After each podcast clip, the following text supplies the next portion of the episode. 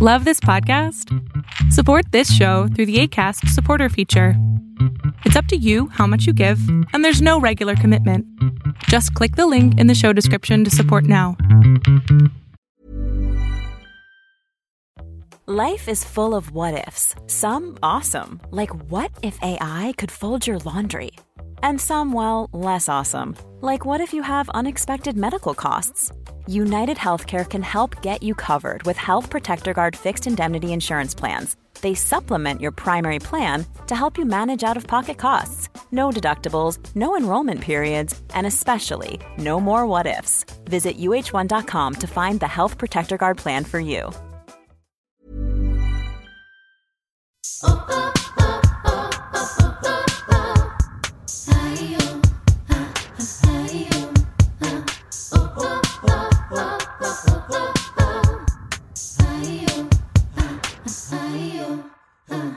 Amigas, ¿cómo están? Bienvenidas a Yo Mujer, bienvenido sea el verano.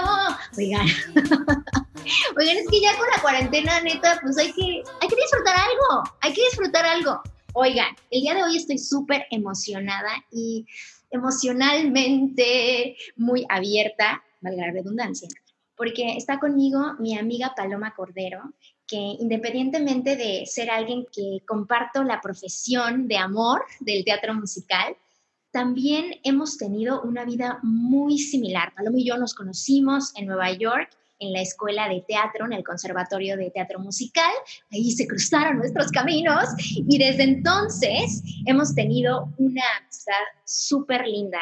Gracias a Dios hemos compartido un par de chambas y también creo que tenemos un diálogo muy bonito con respecto al amor propio. Paloma, gracias por venir a Yo Mujer. Estoy emocionadísima. Bienvenida a Yo Mujer, Pal. Jimmy, hasta que se me hizo. Yo quería secretamente que, que me invitaras y fui paciente porque sabía que iba a suceder, que nos que nos sentáramos a platicar como lo hacemos muchas veces, pero ahora sí ya, este, para que, para compartirlo con más personas. Muchas gracias por, por invitarme. No, hombre, de nada, pero es que te invité porque eres politóloga, entonces pues no te invité como actriz Palomona, te invité como politóloga. Vaya, hasta que alguien me invita por eso. Oye, Pal, qué loco que seas politóloga, güey. Yo creo que nadie o mucha gente no ubica que además de ser la excelente actriz que eres y la cantante de Dios bendito, eh, que seas politóloga. ¿Eso qué, güey? ¿Eso qué? Pues sí, para mucha gente, obviamente, pues la gente que no me conoce no tiene ni idea y los que sí me conocen, mucha gente no lo sabe. Yo trato de, hacerlo notar en mis redes. El otro día estaba platicando con, con Maca Carriedo y me mandó algo como que, tú vas a saber esto, o sea, me preguntó algo súper específico y le dije, ¿por qué crees que yo sé eso? Y me dice, porque leo tu Twitter. como que, y yo, y no tenía nada que ver con el tema mi Twitter, yo no había tuiteado nada de eso. Me dijo, ¿por qué leo tu Twitter? Te la pasas eh, leyendo. Entonces sí, lo que iba a ser mi carrera en algún momento se convirtió en mi hobby y es mi más grande hobby. Me encanta leer las noticias y me encanta andar este, informándome y, y sabiendo qué sucede en el mundo, en México. Y creo que me complementa. A mucha gente le parece extraño, pero otras personas cuando, cuando saben eso, que estudié ciencia política dicen, ah, con razón, ah, ok, por eso eres así. O sea, como que es gran parte de quien soy. Creo que, que los lentes con los que yo veo la vida, además de como artista, es como una analista de, de información y como una este, pensadora apasionada, pues, no sé, me, me gusta mucho, me define bastante bien. No, creo que le das en el clavo. Eres una apasionada, porque desde que yo te conozco tienes un drive súper lindo y algo que yo admiro muy cabrón y por lo cual realmente te quise invitar al show y quiero que vengas y hables con toda la bondad y la honestidad con la que te caracteriza y también la jiribilla porque eres muy cagada. pues quiero que hables de tu experiencia en las tablas, de tu experiencia en el escenario, porque tú eres una chica grande, Eres una chica que se considera no el prototipo, entre comillas, de una actriz de teatro, ¿no? O al menos de la que quieres ser el personaje principal. Pero algo que me encanta de ti es que tú has pues roto esa barrera. Tu peso, tu forma, tu talla, tu... Como... Mi voz. No, esto es justo a lo que voy. Tu voz y lo grande que eres, la explosión que eres, pues ha quitado esas como estereotipos o esas cajas enfrente de ti para, para lograr lo que, lo que te has propuesto. Entonces, pues básicamente quiero que me expliques y que me enseñes y que me platiques, pues cómo has sorteado estas, estas experiencias, cómo le has hecho. Mira, Ginny, creo que uno es un tema muy importante, eh, es un tema que yo tengo el privilegio de poder hablarlo y digo el privilegio porque es un privilegio que yo me autoconcedo, que probablemente si me hubieras hablado hace tres años, ni siquiera tanto, para hablar de esto, a mí me hubiera dado terror y te hubiera dicho, no, muchas gracias, no, no puedo hablar de esto ahorita. Sin embargo, hoy no solamente me siento lista, sino con la responsabilidad de hacerlo. La actuación y el teatro son una profesión como cualquier otra. Y este tipo de estigmas que hay sobre, puntualmente sobre el tamaño de los cuerpos, existen en todos lados. No creo que haya alguien que nos esté escuchando que piense que esto es exclusivo de, una actriz de teatro o de una cantante. Eh, eh, este estigma existe, es, real, predomina y prevalece en una cultura que le rinde un culto al cuerpo y que, y una, hay una cultura, así como hay, como hay una cultura de las dietas, también hay una cultura que permea y que permite que esto exista y que pensemos que una persona es más o es menos o puede más o puede menos por el tamaño de cuerpo, cuando en, la naturaleza encontramos jirafas, osos, conejos, hormigas catarinas de todos los tamaños y no pensamos que, que son particularmente más fuertes o menos fuertes, ¿no? Entonces sí, en mi camino en, en esta carrera ha sido sobre todo romper mi propio prejuicio por mí tamaño, por mi talla, por mi cara, por mi piel, por todo, porque no nada más es una cosa, sino es todo lo que a lo mejor tú en un, en un cuerpo eh, más pequeño puedes sentir de inseguridades, porque todos las tenemos, como que ir tumbando esas barreras para mí primero, porque yo no, no me sirve de nada yo salir y decirles a todos los productores y los directores y a todo mundo que yo valgo por, por lo que soy, si yo pienso que ese estigma está sobre mí. Entonces sí he tenido mucho privilegio que también eh, tiene que ver con que tuve una educación en una escuela espectacular en Nueva York, que ahí compartimos tú y yo, Jimmy, sabrás de lo que hablo, pues ese privilegio no lo tiene todo el mundo y tampoco lo necesitas para poder ser el mejor actor del mundo, definitivamente lo tengo claro. Eh, vivimos en este país, bueno, yo vivo en este país que es México, en el cual pues sí existe un clasismo muy recalcitrante.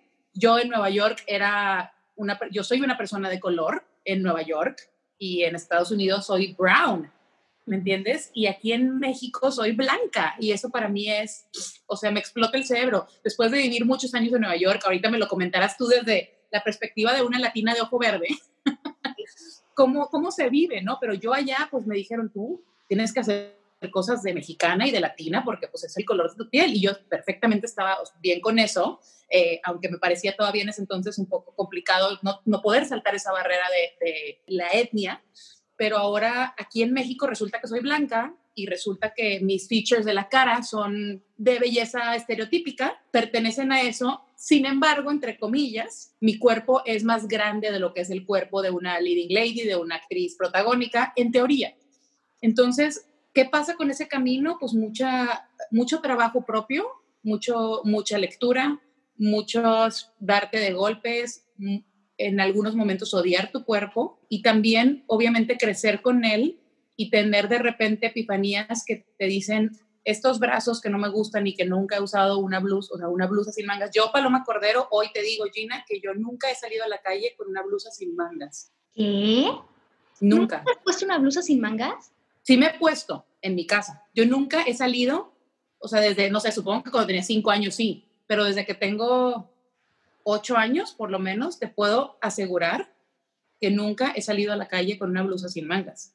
Y entonces me pregunto, ¿por qué si con estos brazos manejo de un lugar a otro, si con estos brazos cargo a mis sobrinos, si con estos brazos levanto cosas, levanto utilería y levanto muebles para que suceda una obra de teatro que tienen de más. brazos me abrazas, Paloma. Claro. Entonces imagínate lo que, de lo que te estoy hablando. O sea, son cosas que están muy interiorizadas, incluso para alguien como yo que lleva un camino recorrido importante. Está, está, está, es complicado y es importante hablarlo porque a veces no nos damos cuenta y a veces puedes tú estar hablando conmigo, no tú en particular, sino alguna amiga, alguien que quieres mucho, alguien que respetas mucho, un amigo, y llegan y te dicen este típico comentario de, güey, estoy obeso, es que estoy gordísimo, güey, subí un chingo y tú, aquí estoy, estás diciéndome de una manera velada que uno, yo estoy gorda, dos, eso está mal, tres, es lo peor que te puede pasar verte como yo. Hmm. O sea, todos los mensajes que mandamos diario, y creo que es importante hablarlo, porque yo, por ejemplo, me daba mucho trabajo de tener ese tipo de comentarios, mucho. Entonces yo me iba llorando a mi casa porque alguien había dicho algo así y de verdad podía ser un, un trigger para mí, o sea, una cosa que me mandaba a la fregada, hasta que dije, no más. Tengo que, es gente que me ama, tengo que decir, tengo que poder decirle, oye, eso no, no me gusta hablar de eso. Soy una persona que, que tiene antecedentes y una historia de eh, trastornos de conducta alimenticia. Y cuando tú te atreves a decir eso y le dices a alguien, ¿sabes qué? ¿Por qué no hablamos de otra cosa? Llevamos dos horas hablando de dietas, me lleva a un lugar de la fregada, feliz cambiemos el tema. Creo que podemos hablar de cosas mucho más interesantes que carbohidratos, proteínas, grasas y... Güey, ahorita la imagen que se me viene a mi cabeza que no me puedo sacar es tú estando en un camerino con puras viejas, con puras chicas de actrices que nos las vivimos literalmente pues en chichis, porque eso hacemos, güey. Traemos unas medias de red, el micrófono y chichis. No, no, no puedo. Ay, no, perdóname. Yo he sido esa persona. Perdóname, Paloma. Perdóname, Paloma, porque nunca me había puesto a pensar esa parte, ¿no? O sea, siento que, se nos olvida a veces que todos estamos en este cuerpo habitándolo dentro de tu propia inseguridad, dentro de tu propia vida y no nos detenemos a ver que nuestros comentarios acerca de nuestro propio cuerpo en la presencia de alguien más pueden como que detonar diferentes cosas como complicadas. Güey, no, Perdóname, en algún momento de mi vida yo he hecho esto contigo. Ay, no, perdóname, te amo. Es que yo también te amo, Jimmy. Sí, es, fíjate qué, qué valioso es decirlo. O sea, ¿cuánto tiempo te hubiera tomado a ti darte cuenta por ti misma Nunca. que un comentario tan X pudiera, o sea, yo estoy segura porque cuando yo lo empecé a hacer, lo hice por primera vez con una de mis mejores amigas, que es una persona que, en ese momento estaba totalmente inmersa en la cultura de las dietas y que de verdad de pronto se volvía monotemática la conversación. Y, y un día me dijo, ay, esta historia ni se la he contado a ella, le voy a decir que escuché este podcast. Me dijo, estábamos en Monterrey, desayunamos mañana, paso por ti, voy a, dejar a, voy a dejar a mis hijos y paso por ti y vamos a desayunar. Y yo, perfecto, bruto. O sea, yo aquí en Monterrey, este, cuando vengo me gusta mucho ver a mis amigas y tengo horario abierto porque vengo como de vacaciones y mis amigas que tienen hijos pueden aprovechar esas tres horas que sus hijos están en la escuela, vienen por mí, las acompaño a hacer sus vueltas a la tintorería, desayunamos, lo que quieras. Entonces me dice, ok, ¿qué quieres desayunar? Este, tipo algo como, algo, algo tipo de gordos o tipo, o algo más como que healthy. Y entonces me armé de valor después de años de estar sintiendo esta cosa como de, ¿cómo le digo? ¿Cómo? ¿Cómo? Y dije, güey, esta mujer te ama. Yo firmé su acta de matrimonio, Gina. O sea, es una mujer, de verdad, esto no se lo he contado a ella, le voy a decir que lo escuche, porque no, o sea, obvio lo vivió, pero no le he contado lo importante que fue, aunque sé que ella lo sabe. Y yo le contesté, ¿quieres ir a un lugar de gordos o algo más healthy? Y le dije, donde tú quieras, vas conmigo, así que a donde vayas, va a ser un lugar de gordos. Y se quedó y me dice, no, no, perdóname, no, ¿cómo crees? No, es que tú, no, no, tú eres hermosa. Le dije, claro que soy hermosa y eso no quita que sea una persona de, de talla grande. No pasa nada. Solamente como que ah, yo creo que ahí le hizo un clic muy cabrón y literal ahora es una de mis aliadas más grandes que, que me dice, estoy aprendiendo, güey, todo lo que estoy aprendiendo, pero gracias por lo que me dices porque literal de cuenta que se le prendió la luz de la habitación. O sea, fue como de, güey, no, para nada te quiero lastimar, así como me dijiste tú ahorita, Gina, como de, no, no, no, espérame, no va por ahí, perdóname, no, para nada. Es nuestro propio prejuicio y haber crecido literal, crecido y nacido en una cultura en donde estos comentarios están absolutamente normalizados y en donde las, las corporalidades están sujetas a juicio en todo momento, en donde estamos viendo la tele y estamos criticando el cuerpo, la cara, el maquillaje, las pestañas, la pierna de cada mujer, todo de las mujeres. Y entonces a mí de, pronto me dicen, es que, ay, es que tú, a ti, mi hermana me dice, a ti no te gusta que hablemos de eso, porque le digo, ya no estoy hablando de, que se engordó, que se implacó, es que a ti no te gusta. Y le dije, no, hermana, no es que no me guste, es que me hace daño. Y es que a mí también me juzgan así y a ti no te gusta que lo hagan. Cuando alguien me pone en Twitter algo de mi cuerpo, te duele, güey. Entonces, no lo hagamos a otras personas. Porque no, no traen, eso sí, no trae absolutamente nada bueno. Esa persona ni va a enflacar mágicamente, y si sí enflaca mágicamente, si los digo yo, que he enflacado mágicamente, es porque algo está haciendo que a lo mejor no es tan bueno para su cuerpo como tú crees. Tú lo estás felicitando cada vez que la ves porque está más delgada y a lo mejor está pasándola muy mal y se está haciendo daño. Entonces, creo que sí es importante abrir esa conversación porque son cosas que ahí están y que yo no le puedo decir esto, no te puedo estar diciendo esto a ti, que tú me digas, ay, no, Paloma, ¿cómo crees? O sea, es como de, sí, me acuso, me acuso, me acuso. Y todo el mundo lo hacemos. Es que justamente creo que vivimos en una cultura que le tiene miedo a la gordura, porque siempre hemos ensalzado y engrandecido cuerpos súper esbeltos, cuerpos súper pequeños. Y si te pones a pensar, o sea, yo ahora que estoy bien metida como que en toda esta parte como más femenina, güey, el hecho de querer que una mujer sea menos, hacerla delgada, delgada, delgada, delgada, lo más delgada que se pueda, es tanto como que invalida su, su espacio, el lugar que ocupa, que su voz sea chiquita, que sea hacia adentro, que su luz no brille, que entonces como que todo el tiempo estamos siendo parte, pues sí, de una cultura, la verdad, patriarcal, muy cañona, que nos tiene bajo el yugo de lo que un hombre o un grupo de personas que tienen energía masculina opinan como de nuestros cuerpos, opinan de nuestros sentimientos, opinan de nuestra eh, libertad de expresión, ¿no? Y al final, mujeres creo que también hacemos mucho eso. O sea, entre mujeres también alimentamos esta fobia a la gordura, alimentamos esta fobia a no querernos, porque también, o sea, tú me cuentas desde tu propia experiencia viviendo en este templo que tienes, que es tu cuerpo. Y yo te cuento desde la mía, en el mismo, que a lo mejor tú la ves más pequeña y con otro tipo de dimensiones, por así decirlo, pero igual estoy llena de inseguridades, estoy llena de, de pensar que valgo menos por el peso que refleja la báscula, eh, valgo más cuando la talla de mis jeans es cercana al acero, o sea, estamos mal, estamos cableados de una forma súper, súper inconsistente y que no promueve el amor propio. Y ahora con esto que me estás diciendo, ay no, se me rompe un poco el corazón porque siento que muchas veces la forma en la que yo me he tratado a mí misma, independientemente de hacerme bien o mal a mí, le ha afectado directamente a las mujeres que están alrededor mío. Y yo quiero preguntarte algo, Pal. ¿Cómo le has hecho para, evidentemente me dices ahora, ¿no? Te agarraste de valor y tuviste esta conversación con esta amiga, pero ¿cómo le has hecho para que eso no, no te defina, salirte como de ese vortex de negatividad acerca de la imagen corporal y poder ir más adelante? ¿Cómo le has hecho? Bueno, dos, dos cosas eh, antes de contestar tu pregunta. Me encanta que lo digas tú y no yo, porque como en cualquier lucha por más libertades, siempre es importante que la persona con más privilegio en ese momento eh, alce la voz. Me encanta que digas tú y no yo que toda esta cosa del tamaño del cuerpo de las mujeres tiene que ver con cómo las visualizamos en este mundo, como el patriarcado, todo se resume en verdad esta cosa. Si la piensas un segundo, pareciera muy, eh, como muy far-fetched, pero en realidad si lo piensas un segundo, esta cosa de querer que seamos pequeñas es justo eso, querer que seamos pequeñas en todo sentido, querer que no tengamos voz, querer que, que no existamos, que estemos ahí como un, como un objeto, ¿no? O sea, como una cosa ornamental.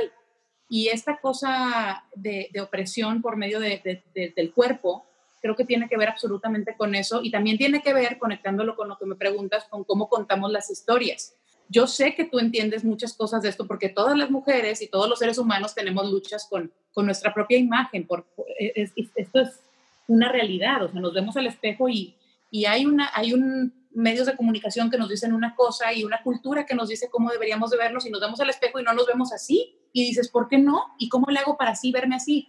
Sin embargo, aunque eso es totalmente válido y real y tangible, tú no tienes, tú no, tú no tienes miedo nunca de ir a un doctor porque lo primero que te va a decir antes de revisarte es tienes que bajar de peso, lo cual puede hacer que no vayas al doctor, lo cual puede hacer que no te atiendas a tiempo una condición, lo cual puede hacer que tengas menos años de vida. Eh, o que si vayas al doctor y el doctor en vez de checar si sí tienes una bolita, un tumor, una condición eh, persistente, lo que sea, te dice baja de peso y cuando bajes, cuando bajes 20 kilos regresa y se niegan a atenderte. O sea, el, eh, hay gente, y yo tengo ese privilegio, por ejemplo, sobre otras personas de talla grande, que a mí nunca me ha sucedido, que no me dejen subirme un avión, evidentemente, pero hay gente que es de un tamaño suficientemente grande como para que incomode, entre comillas, a otro pasajero y no lo dejen subirse y no puede ir a ver a su mamá que está enferma. O sea, esto es una conversación que de verdad va más allá de, ay, es que me siento como que no me veo bonita. No, no, no, es un problema real, es un problema que acorta la vida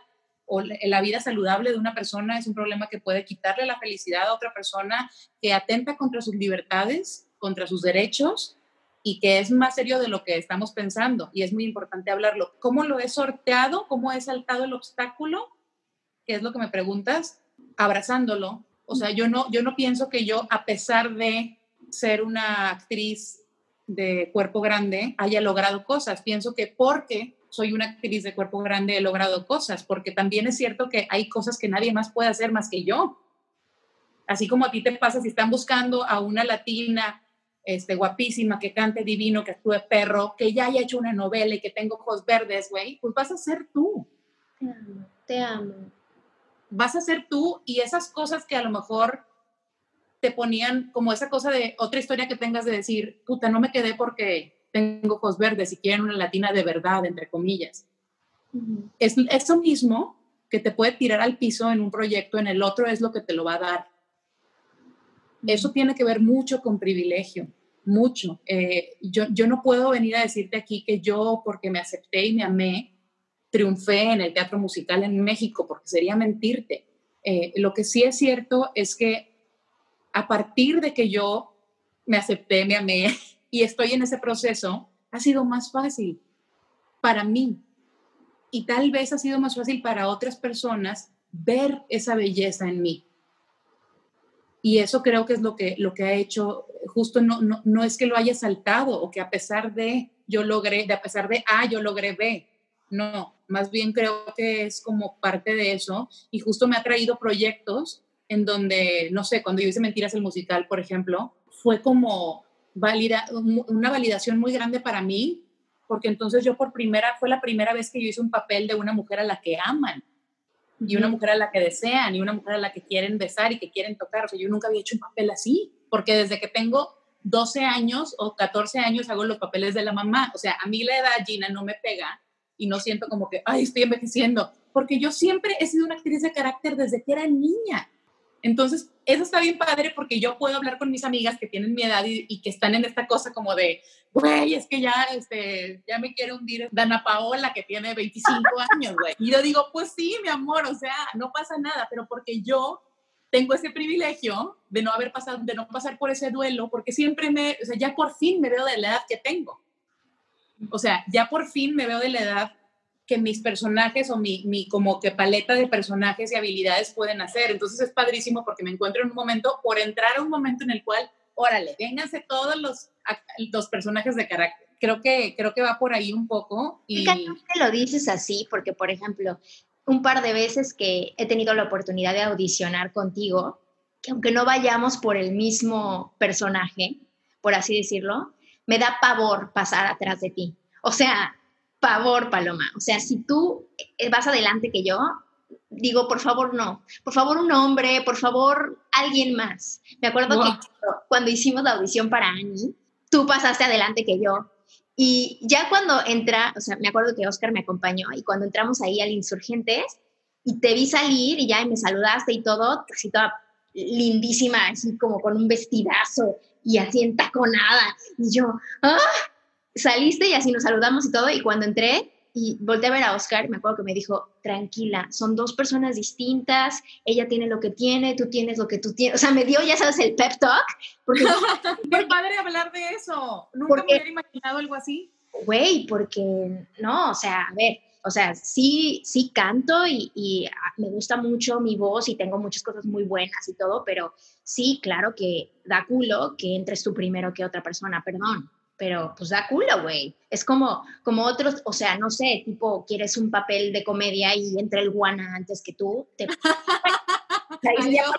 ya, para qué audiciono, güey. O sea, es que también creo que, a ver, o sea, dentro de la misma profesión, pues evidentemente tenemos esta parte de, yo no lo veo como de una competencia mala, sino que más bien ubicas que esta persona tiene un nivel y tiene y ya la has visto trabajar y todo y pues claro que eso también entra dentro de la parte de inseguridad de híjole, de entrada ya el pavor que es audicionar, ¿no? Y luego le pones arriba lo de ay, justo acaban de oír a esta voz, justo acaban de ver a Paloma, que aparte de tener una voz increíble, súper cagada, ¿no? Porque eso es algo que, creo que tienes ese, esa química perfecta.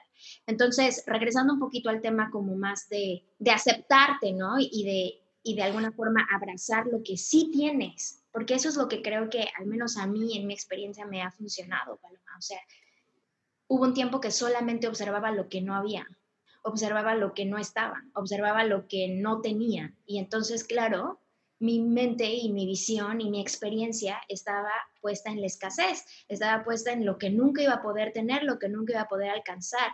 Y cuando me puse más bien presente y consciente a lo que sí tenía, a las cosas que sí puedo hacer porque es con lo que puedo trabajar, este cuerpo que tengo, que es el cuerpo que voy a tener, esta cara, esta voz, eh, eh, eh, como bien lo dices, ¿no? Que tengo los ojos claros y la piel blanca, pero soy mexicana y, luego en donde estudiamos también era como un pedo, eso como muy cabrón. Entonces, bueno, ok, este, ¿qué sí tengo? Bueno, tengo esta nariz, ok, parezco judía, bueno, órale, pues dale, apréndete el dialecto y shalom. O sea, porque creo que, que eso es lo que tienes que aprender a hacer en la vida. A mí lo que me encanta de nuestra profesión es que te ayuda a entender qué partes de ti puedes prestar para jugar esta vida alterna. Dentro de este organigrama y dentro de esta conjunción de piezas, sí creo que si no estás bien puesto donde eres tú, si la pieza principal que eres tú no está encajada bien sobre un cimiento claro, es muy fácil perder el hilo. Y creo que algo que te diferencia a ti de todas las demás actrices, que lo digo porque lo sé, porque lo he visto y lo he vivido, y he, tenido la oportunidad de ver cosas increíbles como lo de In the Heights. O sea, que te he visto en momentos como muy, muy perros de tu carrera. Siempre has estado bien anclada. Y por eso creo que has tenido la posibilidad, y no el privilegio, Paloma, has tenido la posibilidad de hilar muchos trabajos. Porque para hilar de un trabajo a otro no se necesita suerte, ni tenacidad, ni determinación. No, no. Para hilar un trabajo a otro se necesita que uno sepa bien dónde está parado, para que siempre pueda tomar la decisión asertiva de qué audicionar, con qué material y cómo, cómo pararse frente a este siguiente proyecto. Y algo que comentaba justo con Michi Rodríguez, un poquito de esta parte de, de, audicionar en este cuerpo y audicionar en este momento y audicionar en este presente, por así decirlo, es que yo algo, en todos los proyectos donde yo me he preguntado esta pregunta, Paloma, me he quedado. Cuando digo, ¿cómo puedo estar al servicio de este show? Claro. Y con esa respuesta entro a la audición, siempre, siempre me quedo.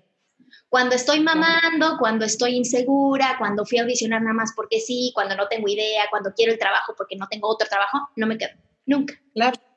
Sí, tiene mucho sentido y no, no, es tan, no es tampoco tan místico, sino que realmente tiene que ver con conocer el material y conocerte a ti y ver si ahí ve y entonces ahí tus posibilidades están como súper grandes porque en día nada más depende de que, de que no lleguen otras tres que le caigan mejor o que sean amigas o que, porque además es válido, ¿no? Cada quien su pastorela y, y obviamente pues eso, esas cosas pasan y está, y está bien y los castings son súper importantes, Dina, porque justo si nosotros vamos, o sea, yo antes iba con este miedo de, ¿y si me, y si, y si me piden que, y que emplaque? O si, o si más bien hubiera venido hace un año que pesaba más, o sea, y luego dices, basta, o sea, si, si, es, si es para mí en el sentido de que, ¿por qué alguien tendría que contratarte y después pedirte que modifiques tu cuerpo? Hay historias que lo requieren si yo, si a mí me contratan ahorita para un proyecto de una chava que en un transcurso de tres años desarrolla un trastorno de conducta alimenticia restrictiva y entonces tiene que pesar 25 kilos menos, pues claro que tiene, o sea,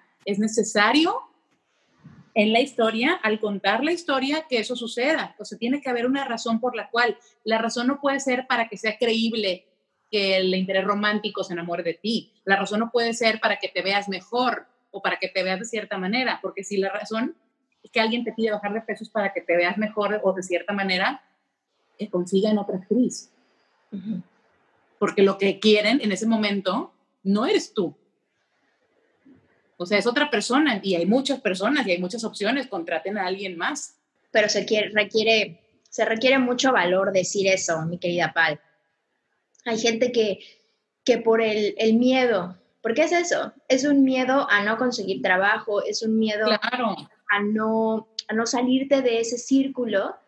Eh, lo dices que sí, lo aceptas y te metes a regímenes alimenticios pues, muy psicos que a lo mejor ni siquiera querías, ¿no? Pero como por una cuestión de una necesidad errada, decides que es mejor para ti. Y tampoco está mal, o sea, a, mí me ha pasado y yo lo he hecho. Por supuesto que lo he hecho y lo contaré en su momento.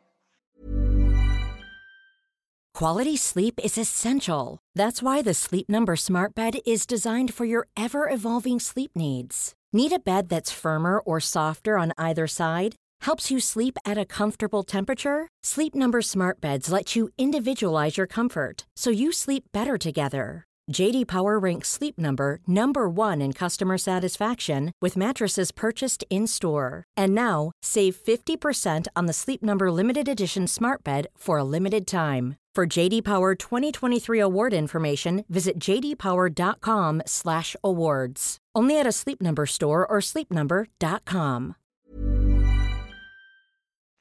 Y, justo por eso te puedo hablar de lo, que, de lo que le puede hacer eso a una persona, no nada más físicamente, porque definitivamente alguien, eh, esta cosa como de me preocupa tu salud, es, yo sé que es súper controversial y súper polémico y lo voy a soltar y, hay gente que va a pensar que estoy muy mal, pero esta cosa de me preocupa tu salud y entonces por eso te pido que bajes de peso, pues lo dice alguien que no entiende, que, sí, que, que no entiende lo que, lo que, lo que estás pasando, porque si entendiera, sabría que ese comentario va en detrimento de tu salud, que los, tus niveles de estrés y de angustia se van a disparar, lo cual no es bueno y está comprobado que no es bueno para nada, para que tú estés saludable justamente, que te puede llevar a una conducta restrictiva de alimentación o de sobreejercicio o, o, o abiertamente un trastorno de alimentación y que eso va a deteriorar tu salud igual o peor que estar en el peso que estás.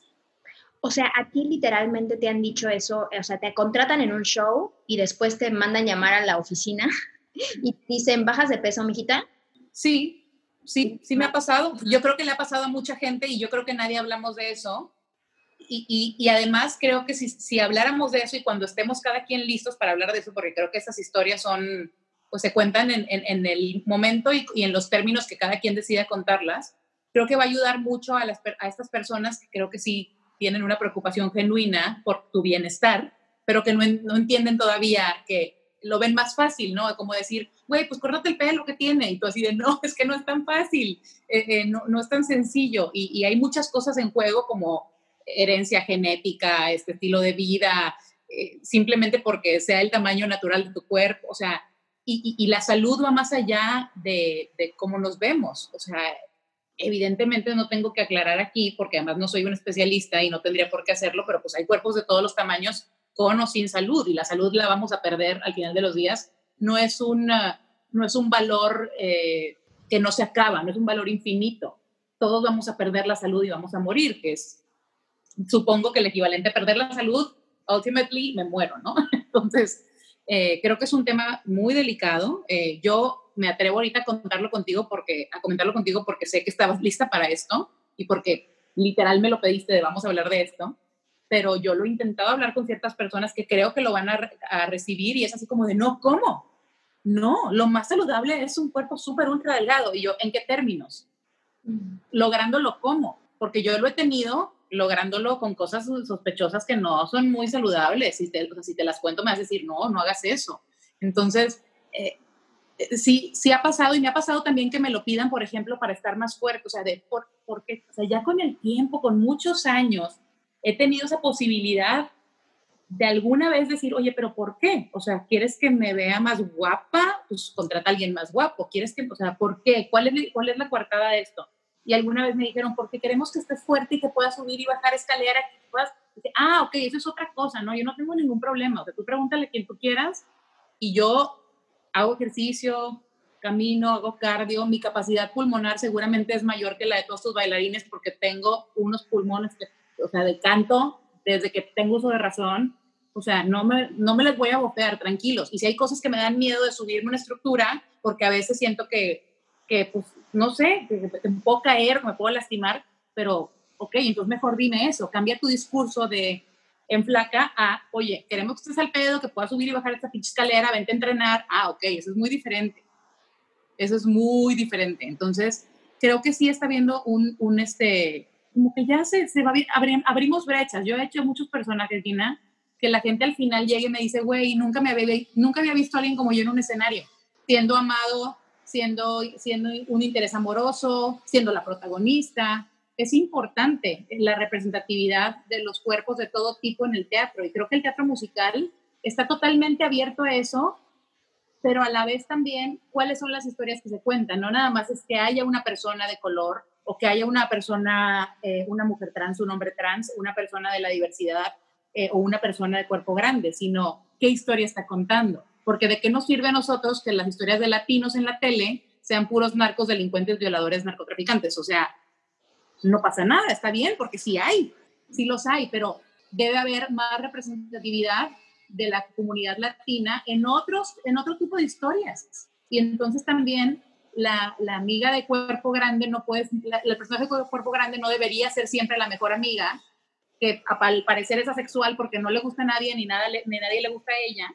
O sea, es como raro. Si vemos estas historias con, con estos lentes de inclusión, dices, güey, ¿por qué, ¿por qué siempre hacen ese tipo de papeles, no? Que creo que que creo que a mí me ha tocado esa suerte con, con Rent, con Mentiras, con el último teatro del mundo, sobre todo creo que con, el, con, el, con Mentiras y con el último teatro de poder como tirar esa, ahí sí tirar esa barrera, porque en ese caso, por ejemplo, José Manuel López Velarde decidió que yo era la protagonista, que Cora es muy hermosa, que tiene un vestido divino que te mueres y que no hay tema, o sea, que el tamaño de su cuerpo no es tema ni de burla, ni de que tenga o no tenga un interés amoroso, ni de que esté buscando una cosa u otra. No se trata de que quiere adelgazar, porque hay muchas historias ahora en cine, por ejemplo, de mujeres grandes, que toda la historia se trata de que tiene que adelgazar y que ya cuando empieza a adelgazar empieza a conseguir trabajo y a encontrar el amor y a tener más dinero. Entonces, eso solamente vuelve a poner en la mesa esta cosa de solamente cuando tengas el cuerpo más pequeño que puedas tener a pesar de lo que sea y a costa de lo que sea, vas a triunfar y vas a recibir amor. Pero fíjate, totalmente de acuerdo con todo esto que estás diciendo, 100%. Necesitamos representación. Eso es lo que últimamente se necesita. Pero también para que haya representación, no solamente tiene que haber gente atrás creando el contenido que sea para este tipo de personas, para este tipo de cuerpo, para este tipo de color. Creo que también hace falta que nosotros nos paremos para pedir esa representación. Y claro. quiero con esto. Si yo para una obra en particular, en el grupo de audicionantes, solamente veo a dos chicas grandes, pues evidentemente no hace en mí la diferencia de decir, ay, este personaje podría ser una chica grande, porque aquella chica grande no tiene eh, la seguridad o la autoestima en un lugar tan bueno que diga, me paro y lo hago. Entonces creo que también works both ways. Sí, crear este contenido, pero también que la gente vuelva a lo mismo, se pueda parar en su verdad, se pueda parar en su avatar que tiene de instrumento hermoso y decir, yo valgo y aquí estoy, escúchame. Porque también eso es lo que me ha pasado. Digo, ahora que tengo la oportunidad de estar creando contenidos para cine y para televisión, que es muy divertido también porque pues tienes como una rienda creativa súper linda cuando también se hace el breakdown del personaje, cuando se hace el, breakdown, que es básicamente las características físicas que nos gustaría como creativos que tuviera este personaje en particular, justo me acaba de pasar en una película. Teníamos la, la visión de una chica de una forma, y todas las chicas que llegaron se metían a ese cuadradito y se quedó una chica que nada que ver. ¿Por qué? Porque entró y se paró en su verdad y dijo, esto es lo que yo traigo para, para ofrecer literal para mí fue una cachetada en la jeta, porque dije, ¿cómo es posible que no, no hubiéramos abierto esta posibilidad que es tan perfecta? Pero si no hubiera sido por ella, ¿eh? que tuvo esta integridad y esta autoconcepción, eh, autoaceptación y literalmente seguridad de pararse, pues no hubiéramos tenido la posibilidad de verla.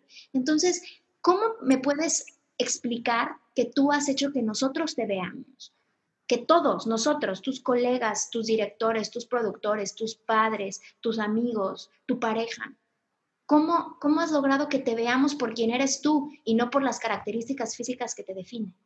Creo que, bueno, primero sí me parece que sería bellísimo que hubiera más personas de, de, todo, de todos tipos de cuerpos y de todos tipos de color de piel y de todos tipos de orientaciones y preferencias eh, que pudieran llegar a una audición así. Estoy hablando de la audición, como podría decirte, de llegar a una entrevista de trabajo o llegar a una cita con esa, con esa seguridad.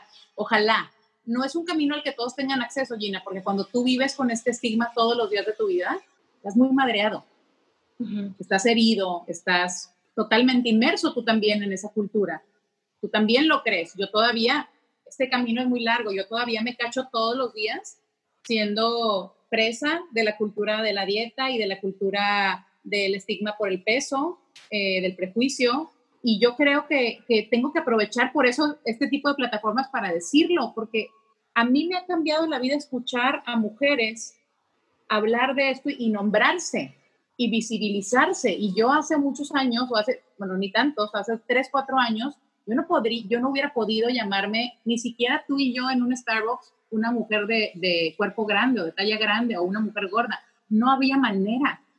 Y entonces uno piensa que porque no lo dice, no lo es, y, y se vuelve una cadenita. Y da mucho poder. Yo me imagino que, que debe ser como pues como salir del closet, o sea, como literal decir, esto es lo que yo soy, quitarte literal de encima como una mochilota y, y, andar más ligero por la vida. Yo tuve esa posibilidad, la tengo y me sigo dando de topes. Ahorita justamente por primera vez en mi vida, y es muy importante que, que lo sepan porque sé que te escuchan muchas chavitas, van a encontrar, no nada más, déjate una pareja, amigos, van a encontrar un trabajo en donde no solamente, no se trata de que te acepten como eres, de que te den permiso o de que te den chance o que te quieran a pesar de. Se trata de que te digan, no, no, no. O sea, yo hoy tengo un trabajo por primera vez en mi vida en donde no solamente no me dicen, o sea, mi, mi mamá me preguntó en algún momento, oye, ya te preguntaron, es un proyecto musical, y ya te preguntaron si, si necesitas que, que bajes de peso, y yo, no. Y fui a preguntar así como de, oigan, ¿todo bien? O sea, como de, no tienen que tener the talk conmigo. ¿Alguien me quiere decir algo antes de que siga con mi vida? Fue así de, no, güey, te amamos, eres perfecta y peleamos para que tú estuvieras aquí con uñas y dientes y no teníamos una segunda opción, eras tú o tú. Entonces, les va a suceder eso, les va a pasar y cuando les pase, pues abrácenlo y sepan que nunca es a pesar de, sino porque. Entonces, creo que para que me hayan visto, pues ha sido un camino muy, muy complicado, Gina. No, hoy vengo a hablar de esto de una manera como me siento muy relajada, no me siento ni triste, ni presionada, ni enojada. Ya no me siento enojada. Eh, también eso es algo que puedo decir desde el privilegio que tengo de que no estoy en situación de pobreza porque no me dieron trabajo por cómo me veo. Afortunadamente, o por mi preparación, porque tampoco creo que sea suerte, tengo una voz que me respalda y tengo una, una carrera de actriz que me respalda, tengo relaciones muy buenas con, con, gente del medio, creo que tengo una buena reputación, creo que soy responsable eh, y eso, todo eso ayuda a que a la hora de elegir un elenco, eh, estas personas tengan esa confianza en mí de que voy a dar resultado. ¿Y cómo me han visibilizado? Pues me han visibilizado las historias, por eso es tan importante el contenido, porque de nada sirve que yo llegue con toda mi actitud de autoestima si no hay una historia que yo pueda contar. Yo no escribo historias, yo sé que tú escribes. Tú puedes escribir una historia para, para alguien diverso, tú puedes escribir una historia para ti si quieres y hacerla. Yo no escribo, entonces yo, yo requiero de que los, los escritores escriban historias donde yo esté eh, visibilizada y reflejada y donde importe mi presencia y que me interese. Y requiero que haya productores que quieran llevar a cabo esas historias, porque sí estoy en un punto en el cual he hecho cosas que, no me encantan de, trabajo, al final siempre termino enamorándome. O sea, siempre termino estando muy, este, con mi, toda mi energía puesta en el proyecto. Pero hay proyectos que uno hace más, como dices, porque pues, es que hay que trabajar, ¿no? Es importante. Pero también ha habido cosas que, que he decidido no hacer o ni siquiera ir a audicionar porque sé perfecto que hay una parte que podría ser para mí y sé perfecto que no es como quiero que, que me vean y vean a las personas que se ven como yo porque son personajes cuyo único, que son un punchline, que son el chiste. que son el chiste solamente, no porque sean chistosas, sino solamente, o sea, salen al escenario y son un chiste. Entonces, estos personajes que salen y, ja, ja, ja, ¿por qué? Porque era un blind date y entonces llegó una chava que no se ve como en la foto, lo que sea. Y entonces digo, no, no me interesa hacer esos personajes. No juzgo quienes lo hagan. Yo también he hecho cosas que digo, y no, no que me dé vergüenza para nada, pero que digo, ching, me gustaría que no fuera como esta risita por el cuerpo pero llega un momento en que mientras más privilegio tengas y mejor carrera tengas y más ingresos, supongo, puedes decidir hacer o no algo. Mm. Y una cosa más que te quiero preguntar, y esto ya es a tono personal, edúcame, ¿cómo tengo que dirigirme a ti con respecto a eso? O sea, por ejemplo, yo sí no creo que salud sea igual a cuerpo. Creo que al menos en toda la gente de teatro musical, necesitas una condición perrísima, perrísima para cantar y bailar y mover utilería. y hay gente grande que me da tres vueltas en condición física. O sea, creo que eso, a mí, al menos en mi experiencia, no. Pero si bien alguien que, que esté, pues, como tú dices, auténticamente concerned por tu peso, y que quisiera decirle, ¿no? Vamos a suponerlo, vamos a ponerlo en otra, en otra persona. Vamos a suponer que yo tengo una hermana que está grande o pasada de peso y auténticamente quiero decirle que ubique o que, vi, o que vea su peso. ¿Cómo le tengo que decir o de, de tu experiencia, cómo debo de tratar esos temas o las palabras que tengo que escoger o de plano no decir nada? Yo creo que tendrías que preguntarte qué significa tu preocupación, de dónde viene exactamente, qué hay de prejuicio, qué hay de gordofobia en ti, no en la otra persona, en ti. ¿Por qué crees que eso es un problema? Y definitivamente creo que no tendría por qué pasar eso. Todos hacemos, todos hacemos o incurrimos en conductas que podrían ser nocivas y es como si yo, yo sé que esto es muy, muy polémico, pero es como si yo te digo, Gina, no viajes, no viajes en carretera todos los meses, por favor, porque vas en un proyectil y si te estampas te puedes morir, o sea, te estás poniendo en riesgo. Es, me preocupo por tu salud, no quiero que te mueras. Por favor, ve a 40 kilómetros por hora por el carril de la derecha con cinturón de seguridad y un coche que tenga 7000 eh, bolsas de aire porque me preocupa tu salud. O sea, lo que quiero que entiendan es que justamente ese estigma que ponemos al tener estas conversaciones no solicitadas puede ir en detrimento justamente de lo que crees que te preocupa. ¿Sí? Entonces, tú no sabes al ver a una persona, tú no sabes, yo me acuerdo que teníamos un, un maestro en AMDA que decía que era una persona grande, muy alto y, y como de un cuerpo grande, y decía, a mí me dicen luego que baje de peso y, no, no tienen idea de que en el peso en el que estoy me cuesta mucho trabajo estar. Que para estar en este peso que ustedes ven grande, porque lo es, yo tengo que hacer eh, ejercicio diario, tengo que cuidarme la alimentación de X, Y, Z manera, tengo que medir mis niveles de azúcar, lo que tú quieras. Entonces, cuerpos vemos, cuidados de la salud no sabemos. Correcto. No sabemos, o sea, tú hoy sabes, o sea, a lo mejor yo te lo he contado porque tuvimos una conversación antes. ¿Tú sabes cuántas veces a la semana Paloma hace ejercicio? No. ¿Tú sabes qué desayuno, cómo hice no? No. Entonces, en tanto no sepamos eso, digo, en este caso, por ejemplo, que dices tú el ejemplo de una hermana, o sea, a lo mejor si la tienes supervista diario y como quiera, pues tienes que tomar en cuenta un chorro de factores más. Entonces, creo que más bien es, si quieres preguntar eso a alguien, pregúntatelo a ti primero cuáles son las verdaderas razones por las cuales te preocupa eso y qué otras cosas esa persona sí puede recibir de ti que sí lo ayuden. En ese caso, al menos creo que la única forma de, de hacer un preach real es con el ejemplo. Como que yo ya dejé de tener como que ese tipo de, de conversaciones como dogmáticas o como autoritarias o como con punto de vista que parece que estás haciendo algo positivo, pero en realidad estás siendo impositivo. Entonces, como que estoy alejada ya de eso, por lo mismo, porque creo que el fin con el que hacía estas conversaciones era, pues sí, a lo mejor en mi mente un fin bueno y ayudar, y terminaba como deteriorando la relación muchísimo. Claro. Más bien es como, como una cuestión de que pues yo lo hago y pues planto la semilla de curiosidad a través de, de la experiencia en espejo Y, y podemos hablar de eso, o sea, podemos hablar, o sea, a mí, no, a mí evidentemente hoy en día, prácticamente con quien esté, ya hoy, 2020, pandemia, lo que tú quieras, si alguien empieza a hablar de dietas, yo me paro y me voy, o digo, oigan, no podemos hablar de otra cosa. Y ojo, podemos hablar de alimentación, podemos hablar de mover nuestros cuerpos, por supuesto que sí, by all means, claro que sí, y podemos hablar de lo que nos gusta y de la alimentación en el sentido de literal lo que nos va a nutrir y lo que nos va a dar gasolina para estar en el mundo y también lo que, lo que socialmente nos va a nutrir, porque nadie va a negar aquí que también juntarnos a, o sea, que, ¿qué significaría hoy en día en esta crisis del COVID juntarnos ahorita a comernos un pastel de chocolate? ¿De qué manera podría ser perjudicial para nuestra salud si no tenemos una condición preexistente?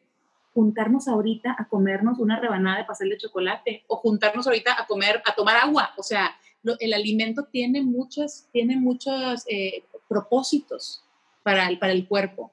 Entonces, para nada estoy diciendo justamente esta cosa en la que yo creo que es literal alimentación intuitiva, salud en todas las tallas, que son movimientos que ustedes pueden buscar y leer libros. No estoy inventándolo obviamente. Todo, todo esto tiene que ver justamente con poder que, no sea perjudicial, o sea, no caer en, en, alimentación eh, nociva, no caer en, una alimentación que, que, sea un trastorno, que sea un desorden, no comer desordenadamente y lo que eso significa. Para nada significa que, que, la salud no importe, sino que la manera de llegar a la salud es precisamente por otro lado distinto a las dietas, porque las dietas está demostrado pues, que no funcionan. Lo siento mucho para los que me oyen y no están listos para esto, pero debe haber otra manera y hay que probar otras maneras. Y una de esas maneras es darnos permiso de estar y de ser y de realmente saber y empezar a escuchar esas señales de qué significa alimentar mi cuerpo.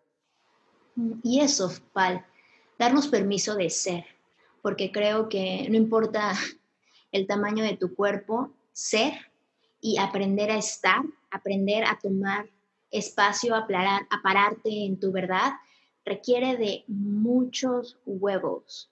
O sea, necesitas tener una seguridad brutal para pararte y para levantar la voz y hacer lo que te dicte el corazón y sacar dentro de ti tu mensaje.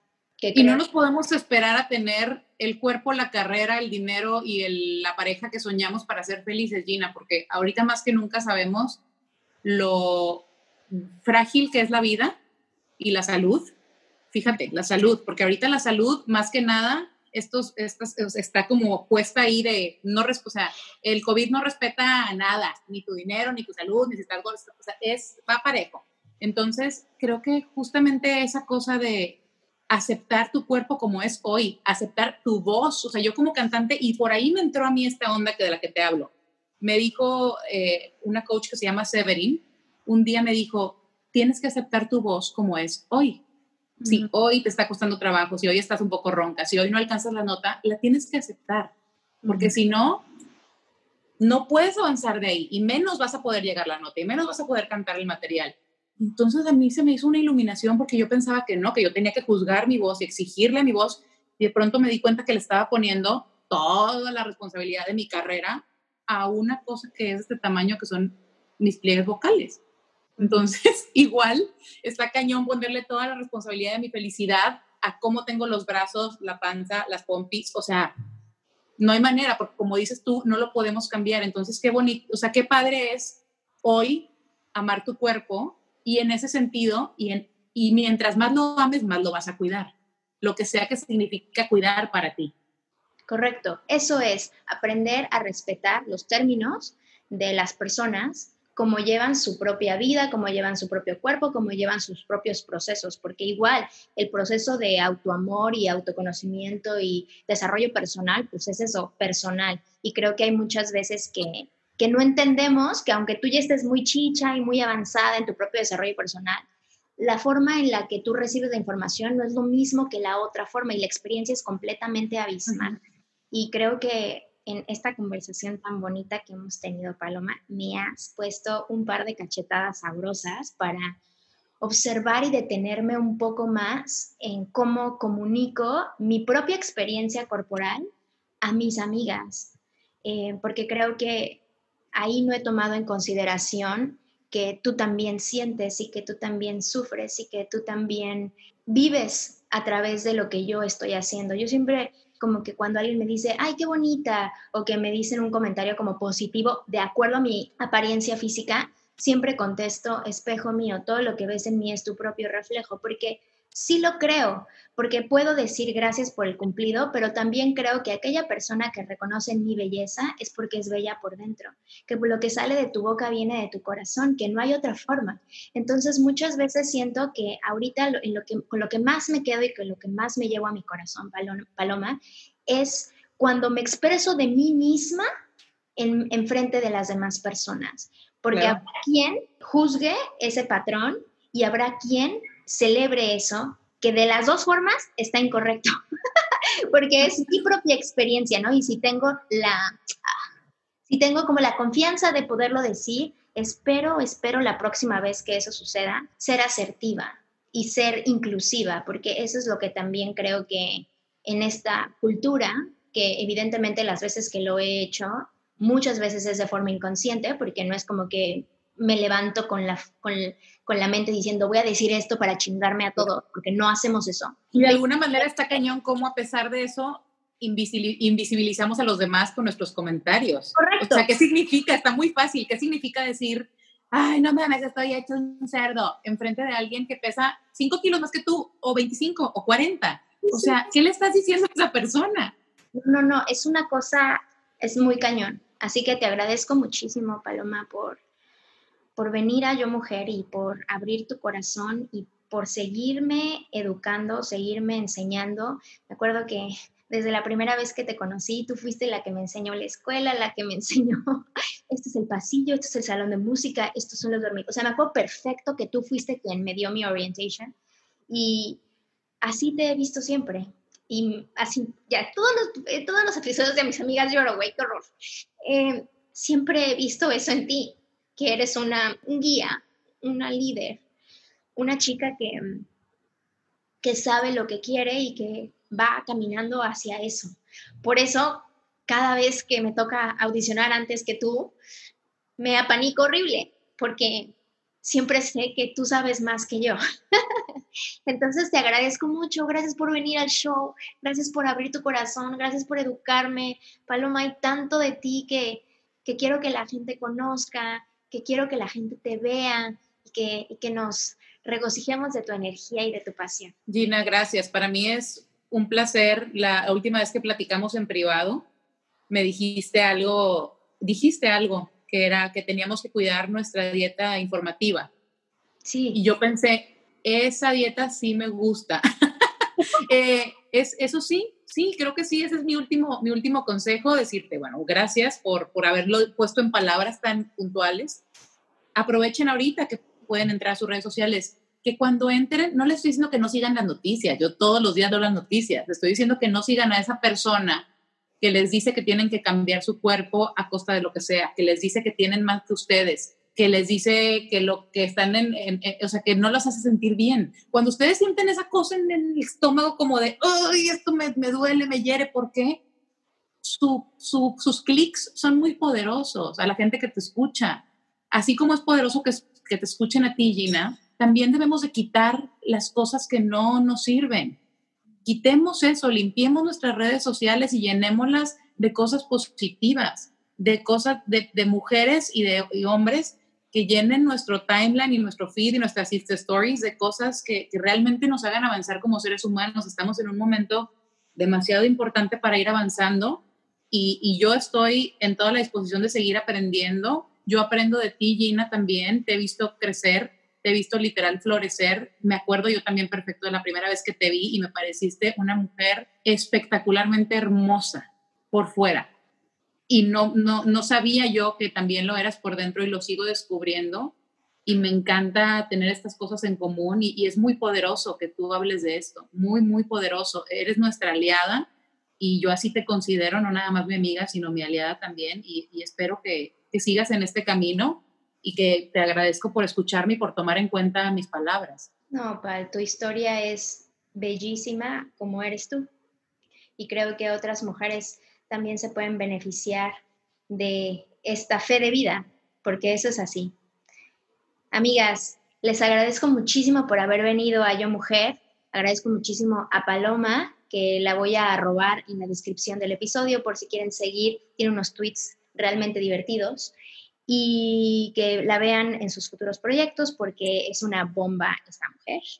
Así que gracias, Pal, por venir y a ti, ojalá, ojalá esta información que compartimos, Paloma y yo, te haga hacer consciente de cómo te expresas de ti misma frente a los demás, cómo eres inclusiva o exclusiva con tus comentarios. Y ojalá, ojalá, ojalá plante en ti la semillita de querer aceptar lo que sí tienes y lo que sí hay. Que tengas un martes increíble. Actívate. Esto es Yo Mujer.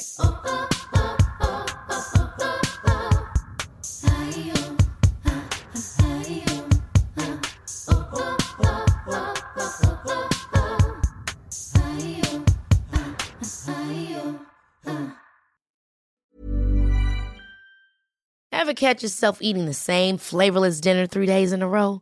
Dreaming of something better? Well, HelloFresh is your guilt-free dream come true, baby. It's me, Kiki Palmer. Let's wake up those taste buds with hot, juicy pecan-crusted chicken or garlic butter shrimp scampi. Mm. Hello Fresh. Stop dreaming of all the delicious possibilities and dig in at HelloFresh.com. Let's get this dinner party started.